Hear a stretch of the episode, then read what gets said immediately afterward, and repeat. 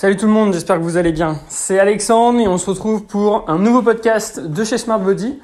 Euh, comme d'habitude, je fais l'intro assez rapidement. Hein. Euh, vous avez l'ensemble des liens qui me concernent dans ma description, euh, que ce soit mon site internet, mes offres de coaching, mon Instagram, éventuellement mon Patreon, mon code promo Pro10, etc., etc. Donc voilà, vous pouvez tout retrouver dans la description. Gardez bien en tête aussi que demain, euh, non, dans deux jours, nous sommes mercredi, c'est le, Black Friday. Et euh, pour ce Black Friday, je vais faire une petite promo en termes de coaching, euh, seulement sur les suivis longue durée. D'accord? Donc voilà, j'augmenterai, je, ferai une petite réduction. Donc si jamais vous êtes intéressé par du coaching, c'est probablement le moment, puisque je pense pas qu'on fera de réduction après, avant un certain temps. D'accord? Et je répète une fois, euh, seulement sur les suivis longue durée. Donc voilà. Maintenant, on peut commencer euh, à parler du podcast. Alors, comme chaque semaine, je vais répondre à vos questions, essayer d'être le plus clair possible.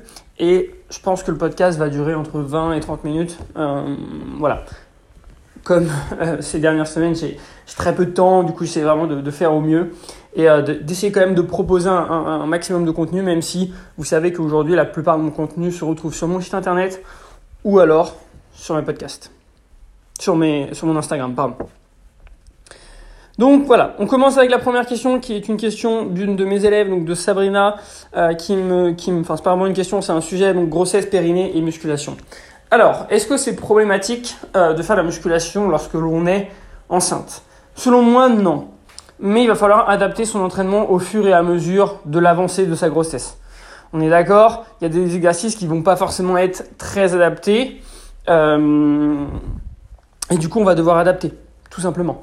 Là, le but hein, de, ma réponse, c'est surtout d'expliquer que, on peut toujours s'entraîner en faisant la musculation euh, au fur et à mesure de la grossesse. Et même, je le conseille, il y a beaucoup d'études qui montrent que euh, ça permet après de plus vite reprendre, d'être en meilleure forme, euh, que le bébé soit en bonne santé, etc., etc. Alors après, il faut par contre trouver le juste milieu entre bah, en faire trop et pas assez, et surtout faire attention au choix de ces exercices et à l'intensité. Je pense que c'est ça pour moi qui est le plus important. Ça va être le choix des exercices que vous allez faire.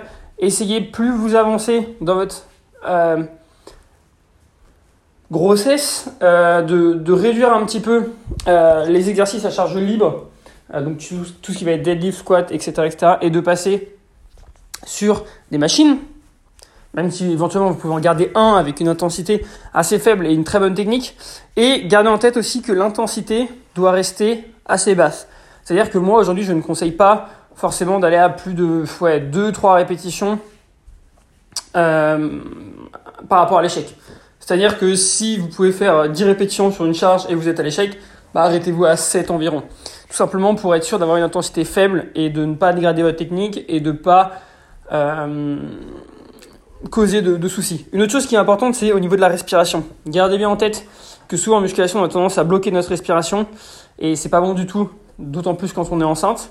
Euh, donc faites bien attention à bien gérer votre respiration. Et du coup, ça implique inévitablement qu'on va être sur des séries un peu plus longues, des charges un peu moins hautes, une intensité un peu moins haute. Mais c'est pas grave.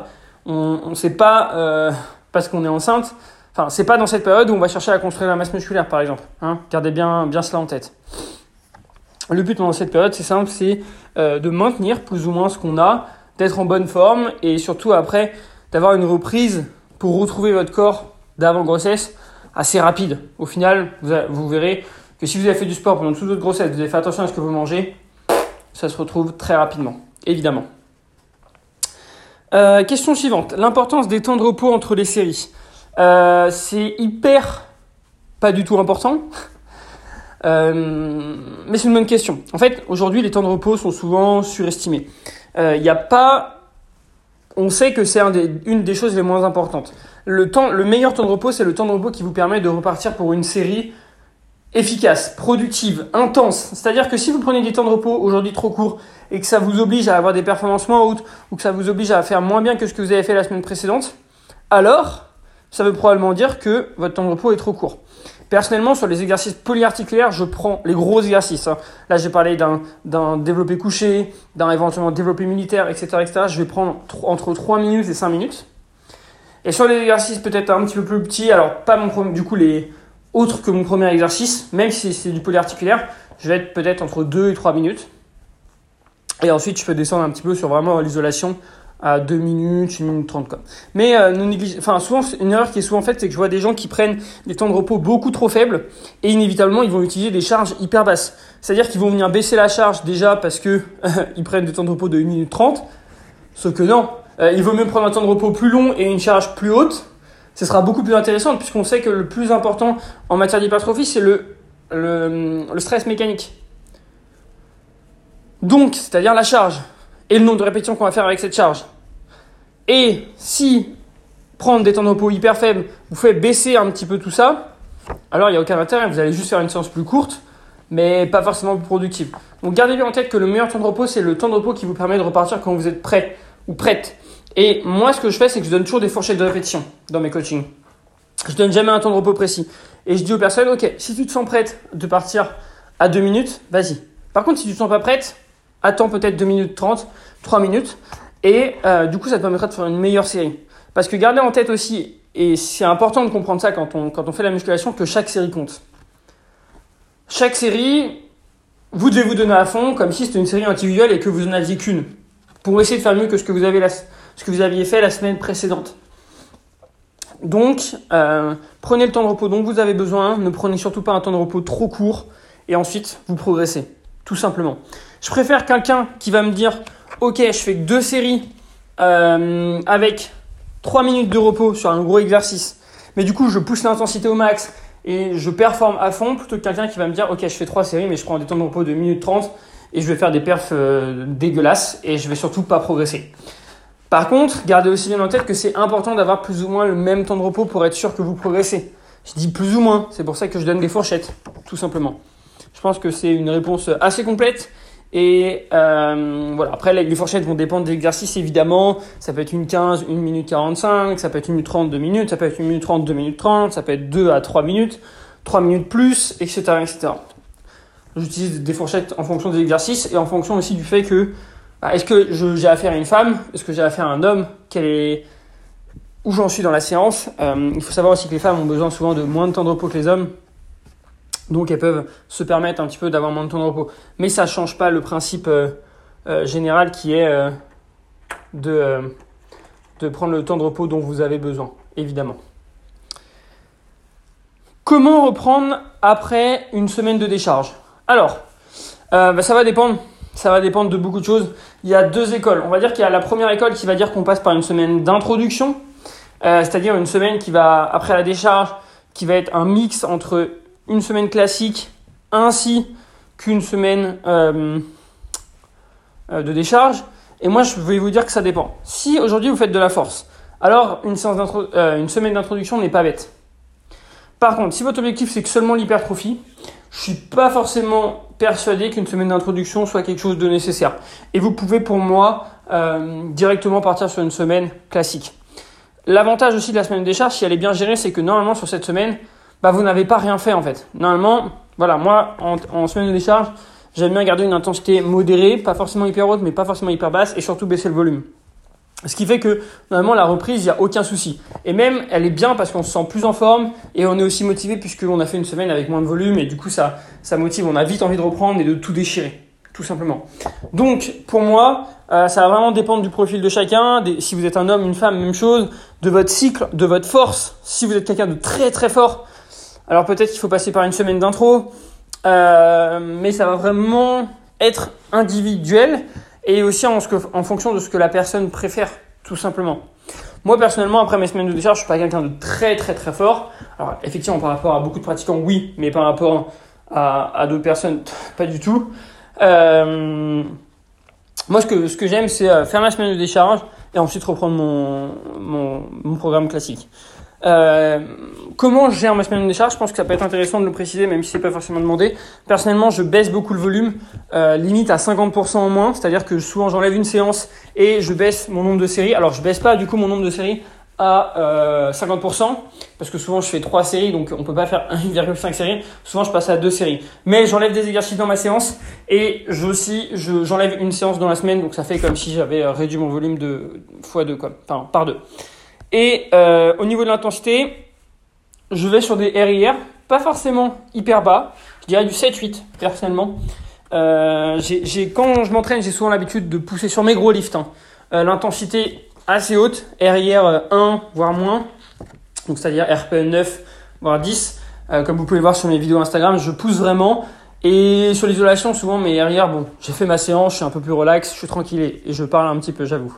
Mais sur mes séances de décharge, effectivement, on va dire que sur mes gros lifts, je peux être sur du RIR de 8. Euh, ce que je fais, c'est que je change pas forcément la fourchette de répétition. Des fois, je peux rester sur du 6-8, mais je peux avoir un RIR tout simplement plus bas. Et je baisse pas forcément la charge. Pour vous donner un exemple, si aujourd'hui je mets 100 kg développé couché pour 8 répétitions et sur ma semaine de décharge, je veux faire du 6-8 à RIR de 2 par exemple, bah je mettrai la même charge et je m'arrêterai à 6 répétitions. Hein, tout simplement. Mais j'aurai moins de séries aussi. Euh, donc voilà. Après, c'est aussi adapté, encore une fois. Euh, moi, c'est ce que j'aime faire et c'est ce qui fonctionne sur moi et sur beaucoup de personnes que je coach, qui leur permet d'être vraiment euh, reposés et de repartir après. Mais je sais que c'est pas le cas pour tout le monde. Voilà, donc gardez bien ça en tête. Et une autre chose qui est importante et que j'aimerais bien préciser, c'est au niveau de la récupération. C'est-à-dire que beaucoup de personnes sur cette semaine de décharge vont baisser leurs calories. Pourquoi? C'est une, er-, énorme erreur. Je vais vous expliquer. En gros, beaucoup de personnes voient la musculation comme quelque chose où ils vont dépenser des calories, du coup ils en font moins et du coup ils vont moins manger. Or, la musculation, on l'utilise pas pour dépenser des calories, la musculation, on l'utilise pour construire de la masse musculaire. Ça veut tout simplement dire qu'en fait, ça sert absolument à rien d'aller baisser ses calories sur cette semaine. Et c'est même contre-productif. Je vais vous expliquer pourquoi. En gros, vous avez deux facteurs. Le facteur récupération et le facteur euh, fatigue. La fatigue, c'est l'entraînement. Notamment, davantage le volume. Hein, c'est pour ça que je revenais tout à l'heure sur intensité et volume. On est d'accord, l'intensité, c'est la distance à laquelle vous situez l'échec dans cette définition-là. Ça peut aussi être un pourcentage, mais là, c'est la distance à l'échec. Donc voilà, bref. Je reviens sur, euh, sur, euh, sur la récupération et la fatigue. Donc on a la récupération et la fatigue. La récupération, ça va être le sommeil et l'alimentation. Si sur cette semaine, vous baissez la fatigue, mais que vous baissez aussi la récupération, c'est-à-dire la baisse de vos calories, qu'est-ce que vous allez faire? Vous allez tout simplement, voyez ça un petit peu comme des courbes, et le delta entre les deux sera toujours le même vous n'allez pas mieux récupérer, vous allez baisser votre volume, mais aussi vous allez baisser vos calories. Donc il n'y a pas d'intérêt, tout simplement. Gardez vos calories là où elles sont. On peut même les augmenter parfois. Des fois, c'est ce que je fais. Je fais des diet breaks en même temps. Baf, d'une semaine de décharge. Du coup, la personne à la fin, elle est remplie et elle est prête à tout déchirer. Et elle est surtout en super forme. Et bien évidemment, essayez aussi de dormir. D'accord? Bon, là, c'est normalement, ça ne devrait rien changer d'une semaine classique puisque le sommeil doit être une de vos priorités. Mais voilà, vu que vos séances sont probablement aussi moins longues, peut-être que le temps que vous ne passez pas sur vos séances, vous pouvez le passer à faire des siestes, vous pouvez le passer à faire des choses que vous aimez, mais si, de manière générale, vous manquez de sommeil, alors ça peut être intéressant de rajouter une sieste à ce moment-là. On est d'accord? Donc voilà, il y a pas mal de, choses à voir. Une semaine de décharge, quand même, ça se fait pas comme ça. Euh, je pense que chacun est différent, chacun n'a pas forcément aussi besoin de décharger au, bon, au même moment. Personnellement, je vais dire que mes semaines de décharge que je programme pour mes élèves sont entre 5 et 8 semaines. Souvent, je les force à en faire puisque euh, je le dis souvent, mais si on décharge pas, le corps va le faire pour nous. Et donc, c'est-à-dire qu'on va tomber malade. On risque du moins de tomber malade. On risque de stagner à l'entraînement, voire même de régresser. Euh, on peut avoir une, enfin, une fatigue permanente qui commence à arriver, des petites douleurs. Euh, voilà, il y a pas mal de, même plus d'appétit plus de libido, toutes ces choses-là. Et le but, en fait, pour nous, c'est de prévenir ça et de pas arriver jusque-là. Si on arrive jusque-là, c'est un peu trop tard. Ou alors, on arrive jusque-là, vraiment à la fin, fin, fin de son cycle et genre sur les 2-3 derniers jours avant de décharger. On est d'accord? Euh, Parce que si vous arrivez là, vous avez probablement été aussi un petit peu trop loin. Donc, euh, faites attention à ça. Je pense que c'est hyper important de décharger. Ne, si vous ne sentez pas le besoin de décharger, je pense que c'est probablement parce que vous ne vous entraînez pas suffisamment dur. Ou alors vous êtes têtu et vous vous dites euh, que vous êtes un warrior et que vous n'avez pas besoin. Or, c'est nécessaire. Personnellement, quand j'ai le plus progressé, euh, je faisais des décharges environ toutes les 5 semaines. 4-5 semaines. Et plus vous êtes fort, plus vous aurez besoin de décharger euh, le, plus, le plus rapidement, enfin le plus souvent possible.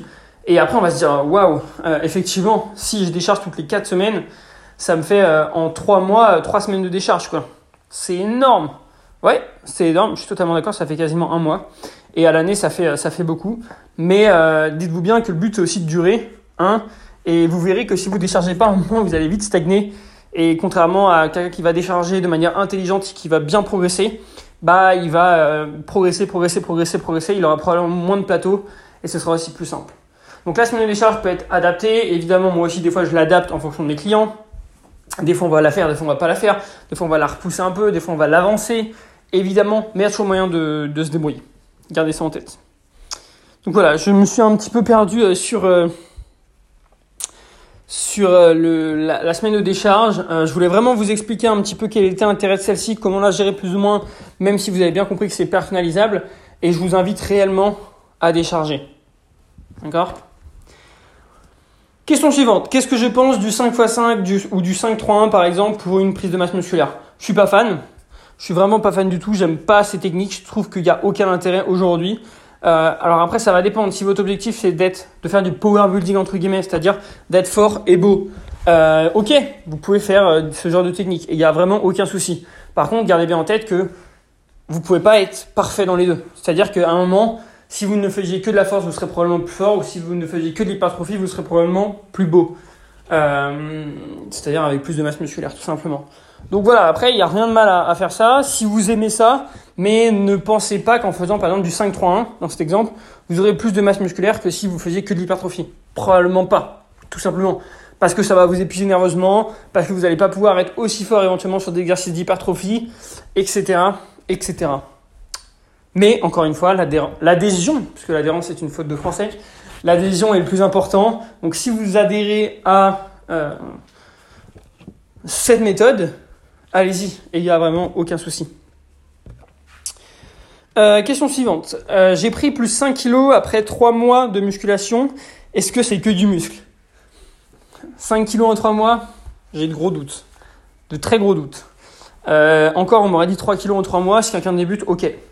5 kilos en 3 mois, sachant que c'est une femme qui m'a posé cette question, j'ai beaucoup de doutes. Il faut des fois ne pas se cacher hein, derrière le fait que oui, la musculation fait prendre du poids. Oui, euh, la musculation va augmenter nos, stocks de glycogène. Et oui, le muscle pèse plus lourd que la graisse. Mais 5 kilos sur 3 mois reste pour moi un petit peu trop. Euh, alors après, ça va dépendre. Si c'est une personne qui est très mince, euh, bon, même si c'est une personne qui est très mince, il y aura du gras qui a été pris. Mais peut-être que prendre du gras dans, ta situation, c'était quelque chose de nécessaire. Par exemple, je vais prendre l'exemple souvent des fesses. Il y a beaucoup de femmes qui veulent des grosses fesses. Il y a beaucoup de femmes euh, que j'ai en coaching qui, au début, bon, veulent perdre du gras. Elles n'ont pas énormément de gras non plus, mais elles veulent en perdre. On perd du gras et à la fin, elles se rendent compte qu'elles n'ont plus du tout de fesses. Eh ben oui, oui, oui, les fesses, c'est du gras.